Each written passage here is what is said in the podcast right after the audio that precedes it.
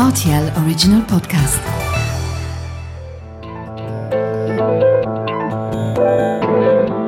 Vous avez comme un accent le podcast sur les langues, la langue française et le multilinguisme au Luxembourg. Je suis Terence Jarroz et bienvenue dans ce 23e numéro.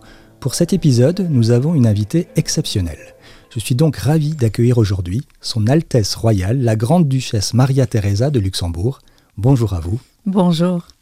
Bienvenue et merci infiniment de participer à ce podcast. C'est un grand honneur que vous nous faites. Alors de Cuba à la Suisse, en passant par les États-Unis et l'Espagne, et bien évidemment en évoquant le Luxembourg, nous allons parcourir certains moments de votre vie avec comme principal point de repère les nombreuses langues que vous parlez. Et cela nous permettra également de revenir sur certaines de vos nombreuses activités dans le domaine humanitaire dont Stand Speak Rise Up, sans omettre votre ouvrage intitulé Un amour souverain, paru fin 2021, où vous revenez sur 40 ans de mariage et de vie commune avec votre époux, le grand-duc Henri.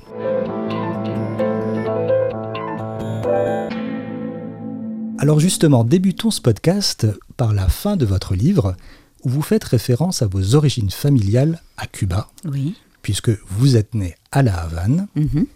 Alors, même si cela peut paraître un peu évident, quelle était la langue ou quelles étaient les langues que vous parliez avec votre famille à Cuba, autant que vous puissiez vous en souvenir puisque vous étiez toute petite Oui, donc moi j'ai quitté Cuba à l'âge de 3 ans. Euh, été étonnée en retournant à Cuba pour la première fois en l'an 2000 à quel point j'avais des souvenirs, parce que c'est tôt à 3 ans de se souvenir des choses. J'en avais quelques-uns.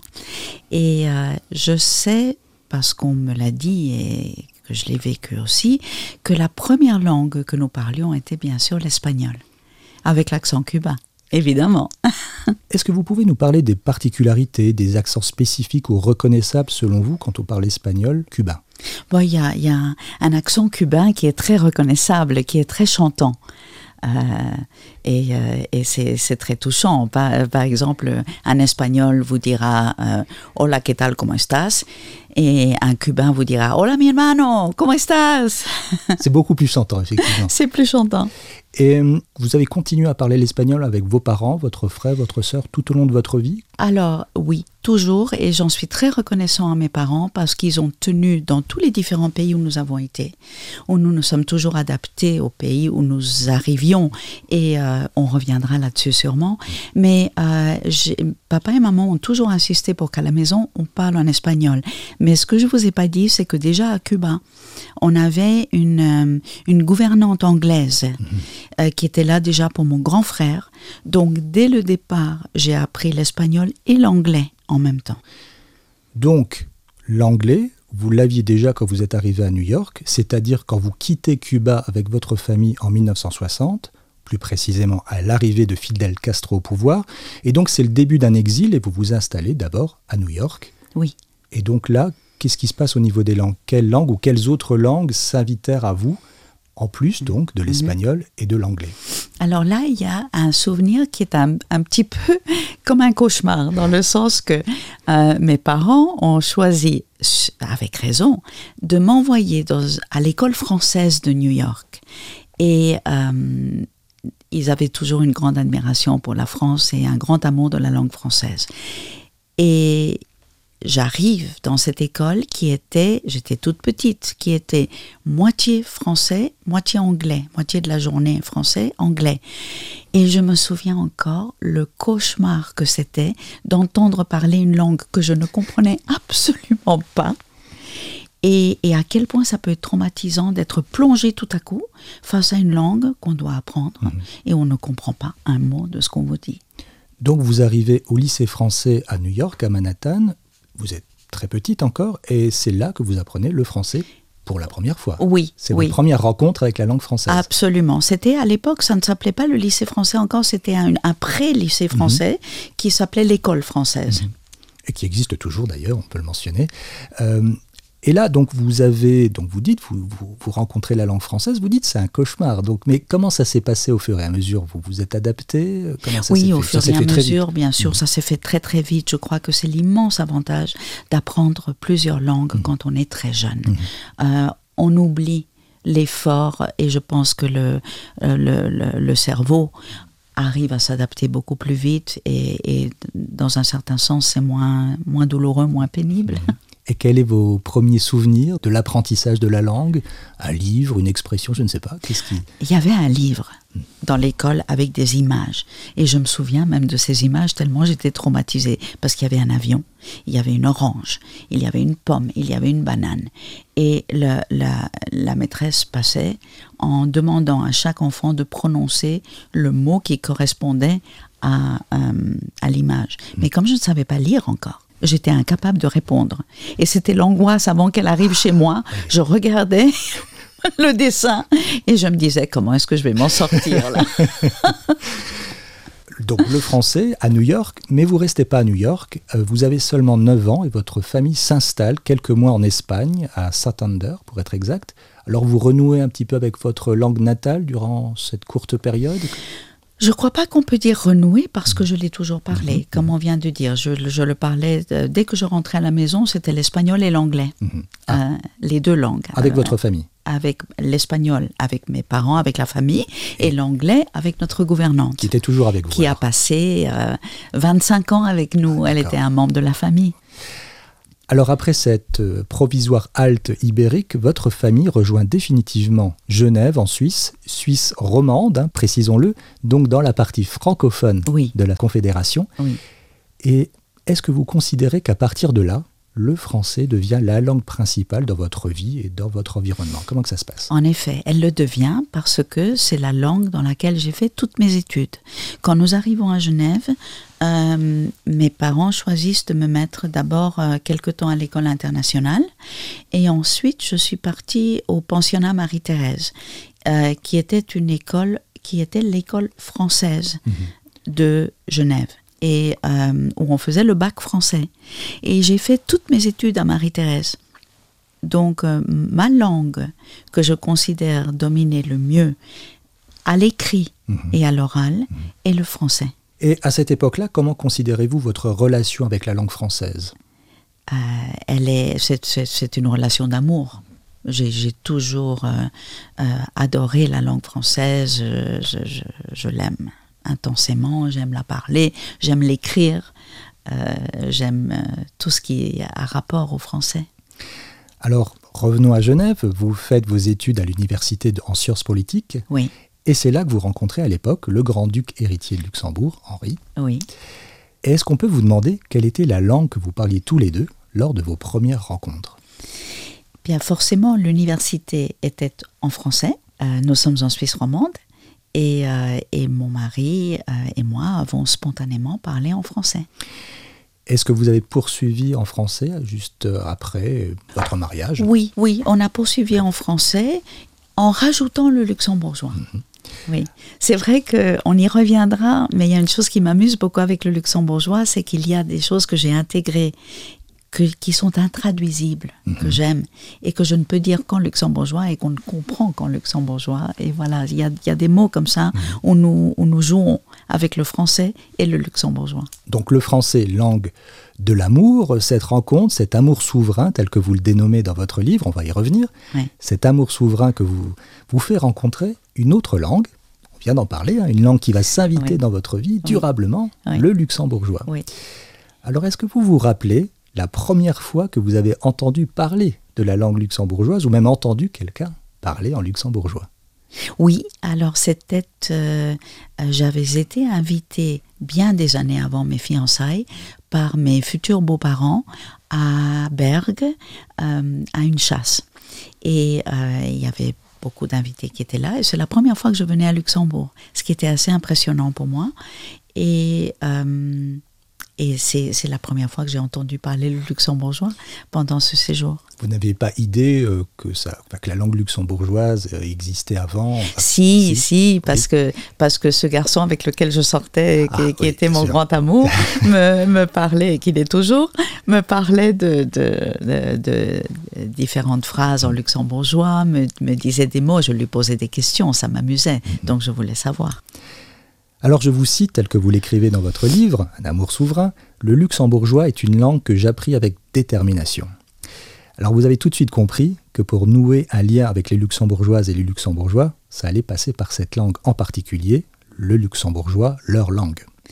Mais voyez-vous, quand on grandit comme exilé, je crois qu'il y a une particularité, c'est que euh, on a soif d'appartenir au pays dans lequel on arrive. Surtout quand on arrive comme enfant et qu'on grandit dans ce, dans ce pays. On veut s'identifier et moi, mes parents m'ont toujours encouragé à respecter le pays dans lequel nous habitions et à embrasser sa culture et sa manière d'être en plus.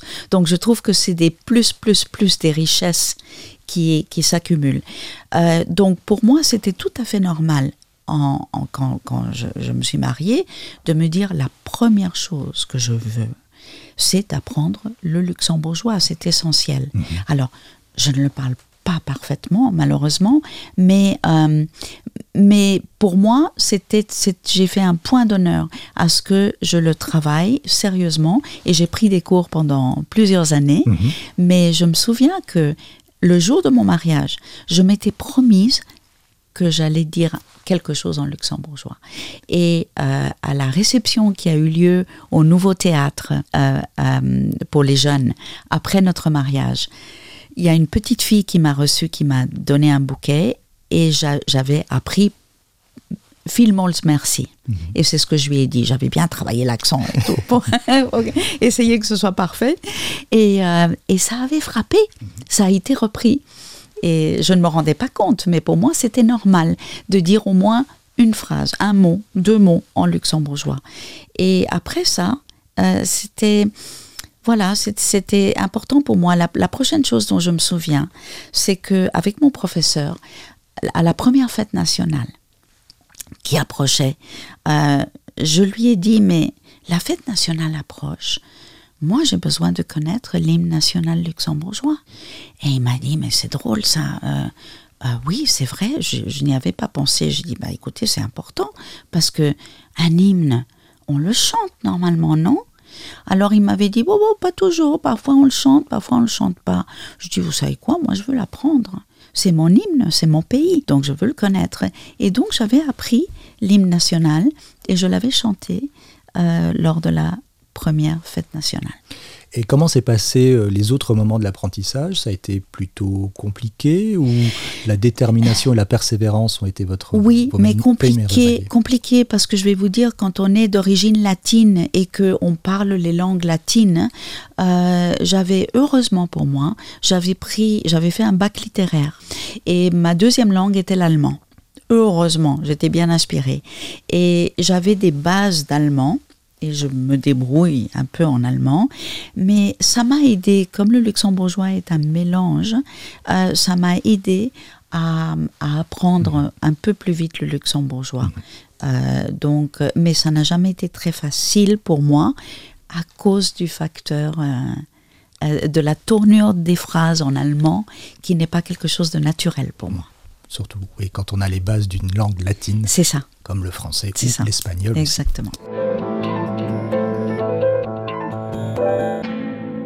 Alors 40 ans de mariage, 41 ans de mariage, 5 enfants, 5 petits-enfants.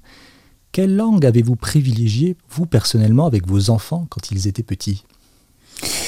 Euh, C'est drôle, quand, euh, quand notre fils aîné Guillaume euh, est né, mon mari et moi, nous étions promis que lui allait parler en luxembourgeois et moi en français.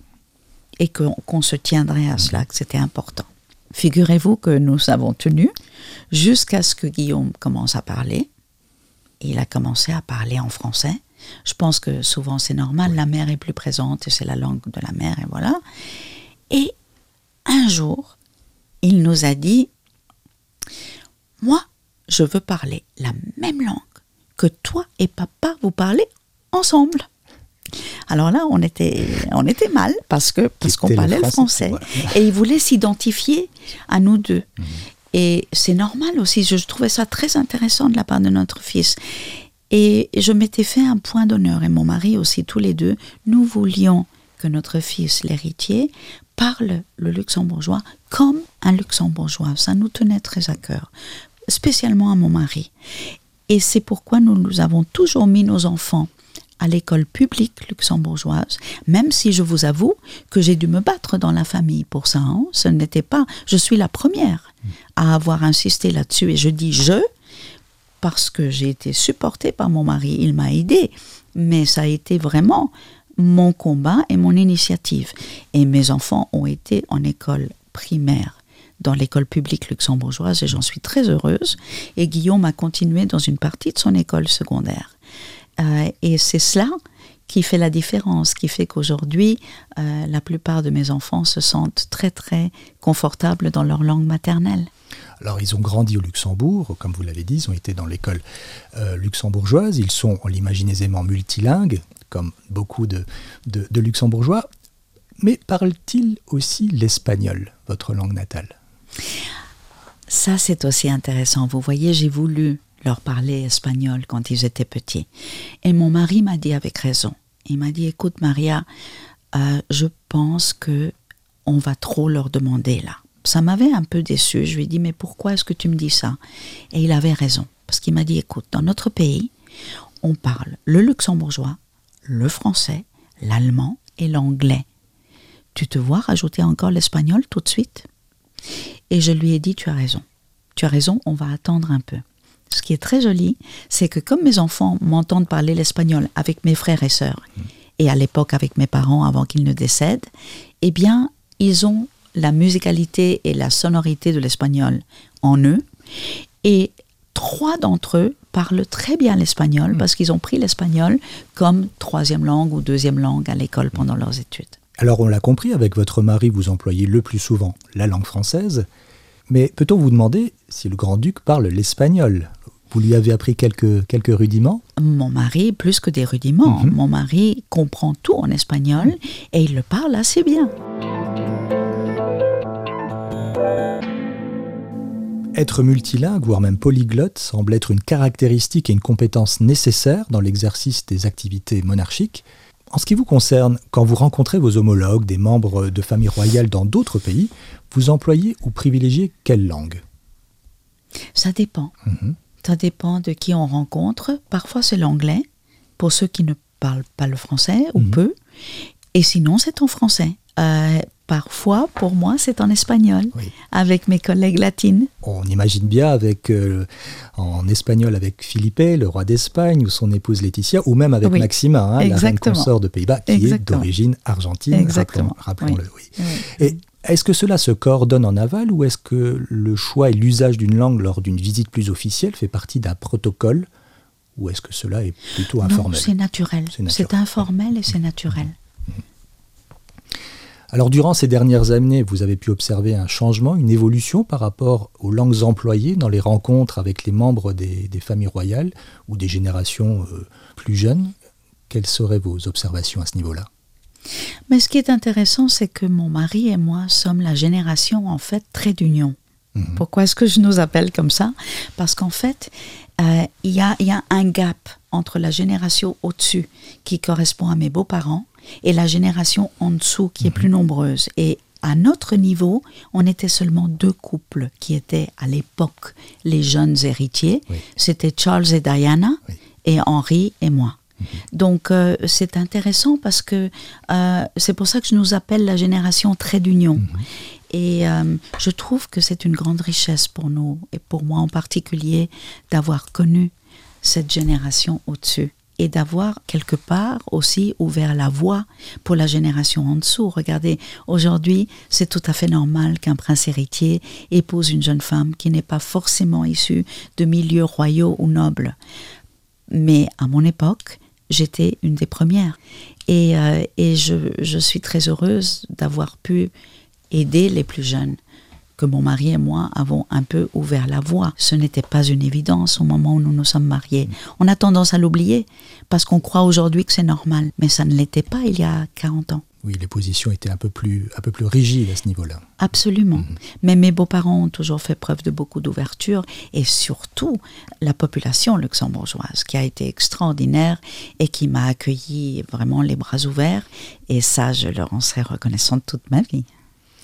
Alors pour revenir à votre ouvrage, Un amour souverain, et plus précisément aux pages 85 et 86, ces deux pages sont consacrées exclusivement au couple royaux de la Belgique avec Philippe et Mathilde et aussi avec le couple royal des Pays-Bas avec Willem Alexander et Maxima lors de visites officielles avec vous et votre époux.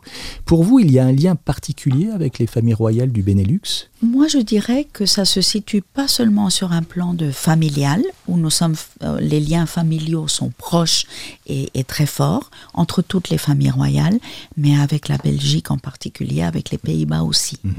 Euh, donc là, il y a un lien spécial, mais je dirais que même sur le plan euh, euh, national et supranational, mhm. euh, pour ne parler que du Benelux. Il y a un lien politique aussi. Il y a eu des liens très forts entre nos trois pays.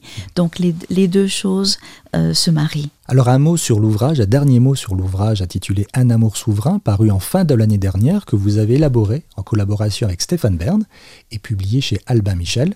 Alors c'est un livre de souvenirs hein, très richement illustré avec de nombreuses photos de votre famille. C'est important pour vous de revenir sur certains moments de votre vie. Quelle était votre intention à la base avec cet ouvrage? Il y a plusieurs intentions. Euh, j'en avais beaucoup parlé avec Stéphane. Ce sont les éditeurs chez Albin Michel de Stéphane qui ont voulu absolument faire un livre avec moi. Et euh, moi, je ne voulais pas le faire sans Stéphane. Je ne me sentais pas de faire quelque chose seul. Euh, donc, je suis très reconnaissante qu'il qu'il m'ait aidé. Et quelle est l'intention? Les intentions sont plusieurs. D'abord, oui, de revenir avec beaucoup d'émotion à l'occasion d'un anniversaire, franchement, aussi important que 40 ans de mariage. Euh, moi, je, n'en reviens pas encore. D'ailleurs, je vous dis ce chiffre, je, je ne vois pas où le temps est passé. Le franchement. temps est passé vite. terrible. C'était presque effrayant. Et, euh, et donc, euh, il fallait marquer cet anniversaire. je trouvais que c'était une jolie manière de le marquer. Et euh, alors, on a, alors c'est très émouvant de revenir sur 40 ans. Et de, de, on a fait un immense travail de recherche de photos, de d'assemblage de, photos, de qu'est-ce qui est, euh, voilà, qu'est-ce qui est important, qu'est-ce qui est plus important. Enfin, c'était très touchant, plein de souvenirs qui sont remontés. Donc c'est un, un chemin d'émotion très joli d'un côté. De l'autre côté, c'était euh, quand même, nous avons la chance, mon mari et moi, de vivre un amour assez exceptionnel et très très fort. Et ça, j'espère que c'est quelque chose qui transparaît à travers le livre et j'espère aussi que c'est quelque chose qui peut donner peut-être de l'espoir et, surtout aux plus jeunes. Euh, j'ai beaucoup de jeunes qui viennent me poser des questions, qui me demandent, qui ont envie de savoir. Et je me suis dit, ben, peut-être que ça peut, voilà, le peu d'expérience qu'on a, euh, eh bien, il faut la partager. Il y avait ça. Et puis, il y a aussi le fait que mon mari voulait absolument que je mette en avant pendant toutes nos années de mariage, pas seulement notre vie officielle, mais les actions que j'ai faites sur le, dans le domaine humanitaire et qui sont euh, assez hors normes pour une épouse de monarque et il voulait que je mette ça en avant. Et c'est pour cela que nous avons demandé aussi à beaucoup de connaissances et d'amis avec lesquels nous avons travaillé, mon mari et moi, de nous écrire, et ils l'ont fait de façon très touchante, des commentaires sur nous deux et sur mon action en particulier, à la demande de mon mari, pour montrer un petit peu ce, ce parcours et ce chemin. Et enfin, à la fin, il me tenait à cœur de parler de ma famille et d'expliquer qui était ma famille à Cuba, parce qu'il y a eu trop souvent des confusions et des fausses informations, et que je voulais profiter de ce livre pour mettre les choses tout à fait au clair. Il y a les, photos d'un côté, mais il y a aussi les textes, vous venez euh, d'y faire allusion, qui sont rédigés en deux langues. Oui. Une colonne en français et une colonne en anglais. Alors pourquoi ce choix linguistique? C'est très simple, parce que ce livre s'adresse à l'Europe, mais aussi à l'Amérique centrale et à l'Amérique du Sud. Parce qu'il y a énormément de personnes qui nous suivent, qui sont euh, américains ou sud-américains et qui veulent euh, comprendre, qui veulent avoir des. qui, qui aiment acheter un livre pareil et qui m'ont demandé, s'il te plaît, si tu fais quelque chose, n'oublie pas l'anglais mhm. pour que nous puissions aussi comprendre. On aurait pu imaginer ajouter la langue espagnole. Mais je pense que ça aurait été trop. Euh, je, je, suis en train de voir, Albin Michel voudrait Mhm. faire une traduction en espagnol, et alors on va voir si ça va se faire. Et il est important de préciser qu'en achetant cet ouvrage, on fait une action utile, puisque tous les droits du livre sont versés à l'association Stand Speak Rise Up. Absolument. Stéphane et moi avons tenu à ce que absolument tous nos droits aillent pour mon association. Je lui en suis très reconnaissante. Alors parlons-en, hein, vous vous investissez avec beaucoup de conviction dans de très nombreuses activités dans le domaine caritatif, humanitaire et socioculturel, notamment au Luxembourg pour la Croix-Rouge luxembourgeoise ou la Fondation Cancer, mais aussi à l'étranger. Et dans ce sens, arrêtons-nous particulièrement sur un de vos nombreux engagements qui est le combat que vous menez contre la violence faite aux femmes et aux enfants, notamment la lutte contre les violences sexuelles en zone sensible et plus précisément le viol comme arme de guerre. Alors dans ce sens, votre initiative la plus marquante a été le Forum international Stand Speak Rise Up qui s'est déroulé il y a déjà trois ans, en mars 2019 à Luxembourg, rassemblant plus de 1200 personnes autour de 50 survivantes venues du monde entier. Qu'est-ce qui vous a amené à vous impliquer dans cette cause et comment est née l'idée, l'initiative de Stand Speak Rise Up? Alors, si je peux juste revenir en arrière, Oui. quand vous avez parlé du Luxembourg et de, de la Croix-Rouge et la Fondation Cancer, avec raison, euh, parmi les nombreux patronages que j'ai l'honneur d'avoir, il y a encore un- une fondation qui me tient très à cœur, c'est la mienne. C'est hein, la, fondation qui porte le, nom de mon mari et moi et qui, m'a été donnée personnellement en cadeau de mariage au moment de mon mariage. Et cette fondation-là, elle essaye de s'occuper exclusivement aussi euh, de, questions de problèmes sociaux au Luxembourg, dans notre pays. Voilà. Alors je reviens à Stand Speak Rise Up. Comment est-ce que euh, tout ça a débuté? Vous savez, je me suis toujours dit que à la place où je suis, comme épouse du chef de l'État, j'ai une grosse responsabilité. C'est un, immense honneur, c'est beaucoup de chance et c'est aussi une grande responsabilité pour moi. Et dans cette responsabilité, je mets le fait que euh, il faut euh, que moi j'ai besoin personnellement de défendre des causes qui soient des causes que, que d'autres ont beaucoup de mal à défendre. Mais je me dis, à la place où je suis, je peux donner une visibilité aux causes les plus difficiles, alors que pour d'autres c'est plus compliqué. Euh, quand j'ai entendu le docteur Mukwege, qui est venu parler à Luxembourg euh, à faire une conférence, j'ai été l'écouter. J'avais suivi des reportages sur lui, je le connaissais de, par lecture et par, par la télévision. Et j'ai été l'entendre et j'ai été absolument bouleversée. Et je lui ai demandé le lendemain s'il voulait bien venir euh, au palais me rencontrer avant son départ. Il a très gentiment accepté, il est venu. Et là, nous avons eu une conversation tous les deux et je lui ai demandé, je lui ai dit, qu'est-ce que, à la place où je suis, qu'est-ce que je peux faire pour vous aider, docteur? Parce que je suis bouleversée.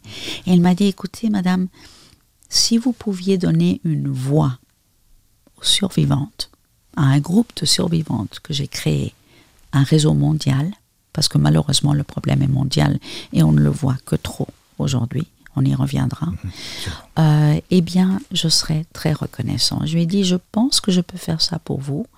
Euh, pourquoi est-ce que nous ne ferions pas un forum international sur le viol comme arme de guerre, mais où je tiens, et ça c'était ma condition, je lui ai dit, je tiens à deux choses. Si vous voulez bien le faire avec moi, j'ai besoin de vous.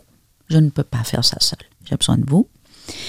Et la deuxième chose, c'est que je voudrais que ce soit les survivantes qui soient le cœur de ce forum, de cette conférence. Parce que j'ai fait trop de conférences dans ma vie où c'était toujours des spécialistes ou des personnalités de certaines institutions que je respecte profondément qui parlaient, mais jamais les premiers concernés. Et je trouvais que ce n'était pas normal. Alors il y a déjà trois ans que ce forum a eu lieu. Alors j'imagine que vous auriez voulu ou désiré euh, en faire d'autres ou le développer. La pandémie malheureusement s'est invitée. Alors quelles seraient ou quelles sont les prochaines étapes que vous aimeriez développer pour cette cause? Alors je suis déjà en train de les développer, c'est-à-dire que euh, donc à ce forum il y a eu 50 survivantes, comme vous l'avez rappelé, qui ont été le cœur de toutes les discussions et de tous les débats. Et euh, une petite anecdote à vous raconter qui m'a beaucoup touchée, c'est que je, n'ai jamais mesuré à quel point ça allait aussi être un, un, un événement de résilience pour elle. C'est impressionnant à quel point le fait de libérer la parole pour celles qui voulaient parler et de se voir respecté, reconnu, mis au centre d'un événement international, allait être libérateur dans leur reconstruction. Et je suis tellement fière d'elles parce que la plupart d'entre elles sont rentrées dans leur pays et sont devenues les fondatrices de mouvements qui euh, qui, rassemble d'autres femmes euh, victimes du viol comme arme de guerre. Alors, je ferme cette parenthèse pour revenir à la suite. Tout naturellement, à la fin de cette conférence internationale, je me suis dit, je, ne peux pas m'arrêter là. C'est pas possible. Je ne peux pas laisser tomber ces femmes. Euh, on a tissé des liens. La cause est trop importante. Et donc, j'ai créé l'association Stand, Speak, Rise Up. Euh, et c'est d'ailleurs, euh, c'est d'ailleurs très intéressant euh, que c'est une, c'est une association que mon mari m'a beaucoup encouragé à, à, à, créer et le Premier ministre aussi. Mm -hmm. et, et, donc j'ai créé cette, cette association. J'en suis très heureuse aujourd'hui parce qu'elle est mon outil de travail pour pour avancer dans, dans, le domaine. Alors, nous préparons pour le mois d'octobre de cette année, le 15 octobre, une seconde soirée débat euh, à Biarritz qui aura lieu à l'hôtel du Palais, justement pour récolter des fonds -hmm. pour soutenir les survivantes. Vous vous demandez pourquoi Biarritz? Biarritz parce que nous avons une résidence, maintenant un appartement à Biarritz où j'ai des liens, j'ai des amis, des connaissances, je, je vais assez régulièrement.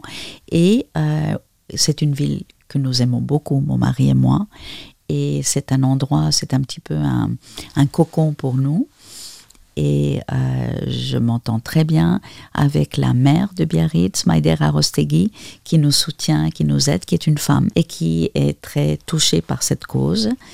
Et, euh, c'est un endroit magnifique, donc c'est un, un, un écrin, un cadre merveilleux pour faire cette conférence. Alors en évoquant le viol en temps de guerre comme moyen de soumission et de terreur, on ne peut s'empêcher de penser à ce qui se passe en ce moment en Ukraine, près de chez nous, en Europe. Récemment, on a pu voir des images et entendre des témoignages insoutenables à propos d'exactions commises par les troupes militaires russes en Ukraine et qui continuent de l'être, des atrocités sur la population ukrainienne et particulièrement sur les femmes et les enfants qui ont été déjà pour certaines victimes de nombreux viols. Alors, face à ces violences que l'on n'aurait même pas pu imaginer une seule seconde, il y a encore quelques mois, le combat que vous menez avec Stand Speak Rise Up est donc plus que jamais d'actualité. Malheureusement. Qu'est-ce que ça vous inspire ça ben, pff, Les larmes aux yeux. Je, je, suis bouleversée, bouleversée par ce qui se passe. Euh, ces dernières nouvelles sont, sont juste innommables et ça ne, me, ça ne fait que me, me fortifier encore plus dans, dans mon engagement, euh, dans mon désir de, de, de, combattre en faveur de, de cette cause et, euh, et de me battre pour ces femmes et je dois dire que euh, je ne vous ai pas dit que l'association fait aussi un travail de fond avec des juristes, avec différents spécialistes sur la thématique, où nous essayons d'avancer dans tous ces domaines euh, pour que le viol soit reconnu vraiment comme arme de guerre, pris en compte, et je pense qu'il l'est de plus en plus. Mmh. Alors, au-delà de ça, qu'est-ce que Stand Speak Rise Up va pouvoir faire pour aider les victimes ukrainiennes dans ce cas précis? Est-ce qu'il y a des idées, des projets Il y a beaucoup de choses à faire. Euh, la, la, première chose, c'est que euh, il faut encourager, veiller et, et, être derrière le fait qu'elle soit entendue, qu'elle soit écoutée, que la, la justice euh, internationale, que les droits de l'homme prennent vraiment euh, en compte ce qui est en train de se passer et c'est le cas. Oui. C'est le cas. Et par ailleurs, euh, il faut aussi euh, veiller à ce que sur le plan psychologique, elle puisse avoir un suivi. Ça, c'est souvent plus difficile, surtout quand elles sont réfugiées. Euh, tous nos pays sont débordés. Depuis le Covid, tout ce qui touche au domaine de la psychologie et de l'aide mentale et psychologique de l'être humain, tous nos psychologues sont débordés et c'est un problème supplémentaire très grave, très spécifique et de longue haleine. Mhm. Donc, euh, il y a énormément à faire dans ce domaine. Et il faut bien, bien veiller à ce qu'elle puisse avoir un suivi dans la mesure du possible. Mais il y a tant, tant de choses à faire. Et qu'est-ce que chacune ou chacun d'entre nous peut faire pour aider ces victimes au travers de votre association Et comment On peut faire des dons oui, d'autres choses Vous voyez, le, euh, malheureusement, c'est toujours pareil. L'argent est le nerf de la guerre. Et euh, avec des dons, euh, nous pouvons avancer, nous pouvons les aider. Je vous donne un exemple. au moment de, en dehors des soins, qu'on peut payer, qu'on peut aider, à, euh, dont nous venons de parler, entre autres. Mais euh, euh, pendant le Covid, je suis restée en contact avec beaucoup de mes survivantes qui sont venues au forum. Et une d'entre elles, Tatiana, avec qui je parlais régulièrement, qui était en Afrique, me disait, mais moi j'ai un problème, c'est que les autorités nous disent que nous ne pouvons pas quitter notre maison et que si nous sortons, nous, nous serons arrêtés. Mais le problème, c'est que moi, je dois sortir tous les jours pour gagner de quoi manger. Mhm. Alors qu'est-ce que je fais? J'ai le choix entre sortir et risquer ma vie ou rester dans ma maison et mourir de faim avec mes enfants. Mhm. Et là, c'est là où euh, je suis très reconnaissante pour les, les différentes facettes de ce que j'ai fait toute ma vie et les personnalités que j'ai rencontrées comme le professeur Younous. Parce que là, le microcrédit m'est tout de suite venu en tête et je me suis dit, Tatiana, on va vous envoyer tout de suite de quoi vous donner les moyens d'acheter avec la communauté de femmes autour de vous des terrains sur lesquels vous allez cultiver. Comme ça, vous ne quittez pas votre chez vous, mais vous avez un revenu et un moyen de vous nourrir. Et c'est ce qu'elles ont fait. Et elles ont survécu grâce à cela. Donc c'est juste un exemple parmi beaucoup d'autres. Il faut être créatif, il faut être inventif. Et je trouve que ce qu'il faut, c'est être à l'écoute. Il faut pas venir avec de grands principes de il faut faire ça, il faut faire ça. Non, il faut écouter ce dont les survivantes ont besoin. Elles savent mieux que personne. Et à partir de là, on adapte par rapport à leurs besoins. Alors si on veut en savoir plus hein, sur votre association, on peut aller sur euh, standspeakriseup.lu. Alors vous dites, hein, il faut écouter, mais pour écouter, il faut que quelqu'un parle. Hein. Dans Stand Speak Rise Up, il y a speak, c'est-à-dire parler. Et ne pas garder le silence, à le briser justement, est un élément essentiel face aux violences et aux injustices. Alors pouvoir s'exprimer dans plusieurs langues peut grandement aider. Est-ce que parler plusieurs langues, du bilinguisme au multilinguisme, peut être selon vous un atout dans la libération de la parole pour les victimes. Et vous parliez par exemple euh, des, psychologues euh, qui vont sur le terrain recueillir la parole des victimes, mais tout ça doit se faire dans des, langues spécifiques parfois. Euh, quel est votre point de vue là-dessus pour revenir un petit peu à, notre thématique du podcast. Est-ce que vous avez déjà une réflexion là-dessus et, et quelle est votre peut-être vos observations? Qu'est-ce que vous avez pu euh, discuter avec certaines des, victimes? Alors, ce que j'ai vécu toute ma vie, d'abord, moi-même personnellement, c'est que euh, dès qu'on parle plusieurs langues, par la force des choses, quand on apprend une langue et, et plus on la parle, mieux on la connaît et on la domine, euh, plus euh, on comprend la culture des personnes qui vivent dans ce pays, dans ce milieu et qui parlent cette langue. Donc déjà de, de, comprendre différentes cultures, je trouve que c'est un atout absolument immense. À part cela, euh, j'ai remarqué que bien sûr, plus vous parlez de langue et plus vous avez un accès direct à, un plus grand nombre de personnes avec qui vous pouvez parler. C'est toujours plus compliqué de passer par un interprète. Mmh, beaucoup plus. Donc, euh, j'ai la chance que beaucoup de survivantes africaines viennent de pays où elles ont appris le français, ou bien elles ont appris l'anglais. Euh, avec les Sud-Américaines, je parle en espagnol. Euh, avec les Bosniaques ou le Kosovo, eh bien, nous parlons en, en anglais maintenant malheureusement avec les Ukrainiennes aussi. Mhm. Euh, voilà, donc vous voyez, il y a, toujours, on, peut se raccrocher avec quelques langues, c'est une immense richesse, c'est un grand atout, et j'ai constaté pendant le forum à quel point aussi euh, les personnes qui m'écoutaient étaient très interpellées et impressionnées parce que je jonglais avec différentes langues parce que j'ai la chance d'avoir grandi dans différents pays et donc d'apprendre ces différentes langues. Alors finissons ce podcast avec le traditionnel questionnaire sur les langues en lien avec la langue française et votre langue maternelle, l'espagnol, et sans omettre le luxembourgeois. Alors, quel est votre mot ou expression préférée en français? Ah, sans aucun doute, je t'aime. Le mot en français qui est le plus difficile pour vous à prononcer, s'il y en a. La haine. Le mot en français qui est le plus difficile pour vous à écrire? Ornithorynque. Oui, je confirme. Le mot ou expression en espagnol que vous préférez au niveau du sens ou de la sonorité Salsa. Salsa. Tout le monde aura compris, j'imagine. Le mot en espagnol qui vous rappelle votre enfance, Merengue. qui veut dire Ça veut dire meringue. Et on faisait de merveilleuses meringues à la maison. le mot en luxembourgeois que vous aimez le plus au niveau du sens ou de la sonorité. Alors il y en a deux. J'ai toujours adoré Pipelec, toujours, et Carcase. Le mot en luxembourgeois qui est le plus difficile pour vous à prononcer ou à écrire. Oh là là, encore maintenant. Kave- Kavechelchen. Il revient toujours celui-là. L'écureuil. Oui, il est compliqué. il est très compliqué. Mm. Quelle langue aimeriez-vous aujourd'hui parler et maîtriser et pour quelle raison? Eh bien, franchement, j'aimerais beaucoup parler le persan Mhm. pour sa poésie. Un livre, un film ou une chanson en langue française, alors francophone, hein, que vous appréciez particulièrement ou qui a peut-être changé quelque chose dans votre vie Alors, je vais vous en donner deux euh, au niveau de, de votre question, mais une en luxembourgeois.